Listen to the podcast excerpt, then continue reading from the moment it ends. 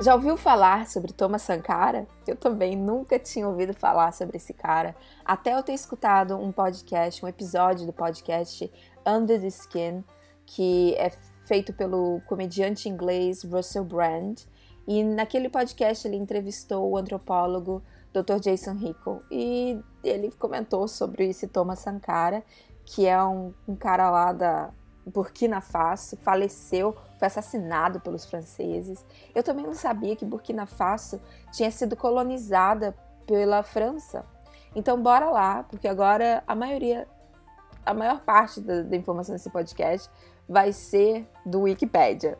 E se você tiver mais interesse, faça mais pesquisas e leia o livro The Divide de Dr. Jason Hickel.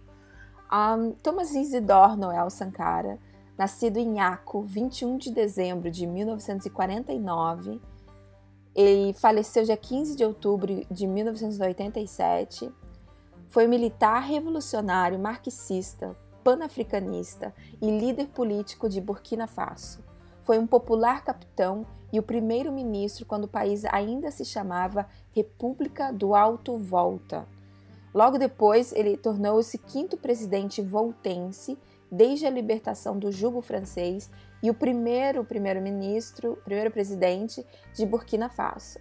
Ele também anunciou os objetivos da Revolução Democrática e Popular com as tarefas de erradicar a corrupção, a luta contra a degradação ambiental, o empoderamento das mulheres e aumentar o acesso à educação e cuidados de saúde, com o objetivo maior de eliminar resquícios da domina dominação colonial francesa, Gente, olha isso. O cara lá em mil. Mil quebrada, né? Mil que, lá nos anos 80, quando o mundo inteiro tava passando por uma situação terrível. Eu cresci no Brasil nessa década, a gente se lembra, né? O pessoal dos anos que nasceu depois da década de, dos anos 90, por favor, aprendam, porque é uma parte significante. E eu Passei muito perrengue para vocês nascerem, usufruírem de tudo e não derem bola para isso e votarem Bolsonaro no fim da história. Então, bora lá aprender um pouquinho de história, ou pelo menos da tua própria história, né? Então, continuando, Thomas Sankara, durante o curso da presidência dele, ele implementou vários programas de, com sucesso e muitos desses programas eles reduziam mortalidade infantil, aumentavam as taxas de alfabetização e frequência escolar, também aumentaram o número de mulheres que ocupavam cargos governamentais. No seu governo, ele tentou abolir também os privilégios tribais e baniu as mutilações genitais, os casamentos forçados e a poligamia. Além disso, ele foi bem sucedido em promover campanhas contraceptivas e vacinações infantis.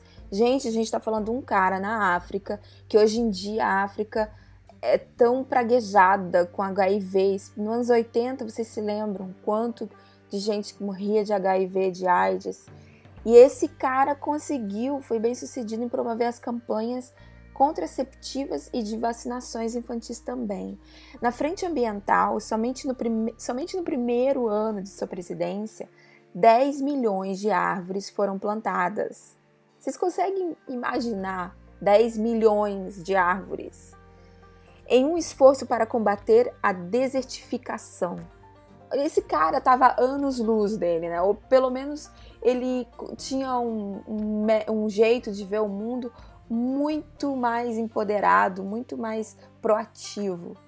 No primeiro aniversário da revolução que o havia levado ao poder, ele mudou a bandeira, o hino e o nome da República do Alto Volta para Burkina Faso.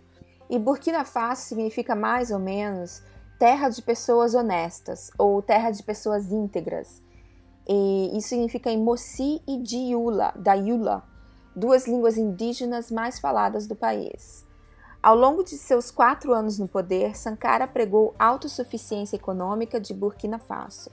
Apesar dos grandes avanços que foram feitos, houve forte oposição interna, em parte por causa dos problemas econômicos e as políticas sociais mais progressistas do governo que desagradavam os setores mais conservadores. Sempre essa merda de conservadores. Sempre a mesma retórica da direita, dos conservadores, deles quererem ter o, escravizar as pessoas e explorar as terras. Continuando, e também de países vizinhos, especialmente Costa do Marfim e Togo, além de França e Estados Unidos. Os Estados Unidos sempre está metendo o bedelho em tudo. Sua administração foi perdendo apoio popular e também crescendo conflitos internos dentro de seu governo, até que em 15 de outubro de 1987 Sankara foi assassinado em um golpe de Estado liderado pelo aliado Blaise Compaoré. Compaoré, eu acho que é assim que se fala. E dois outros ex-colaboradores. Essa versão também foi confirmada por outros testemunhos liberianos que acusam também os serviços secretos franceses e a CIA, eita nós, pela morte de Thomas Sankara. Pois é, gente, então essa foi uma introdução sobre Thomas Sankara. Por favor, pesquisem, se informem mais sobre esse homem que morreu com 30, foi, foi assassinado quando ele tinha 37 anos de idade. Muitos de vocês que estão escutando este podcast já passaram dessa idade e fizeram muito menos que Thomas Sankara fez na vida dele. Um, também é uma lição para que nós, do Globo Sul, tenhamos mais respeito por nós mesmos e saibamos discernir uma pessoa, países, governos uh, de, que, que se aproximam com más intenções, com tentando avacalhar com tudo que nós construímos. Então eu deixo aqui um abração e boas leituras e investigações.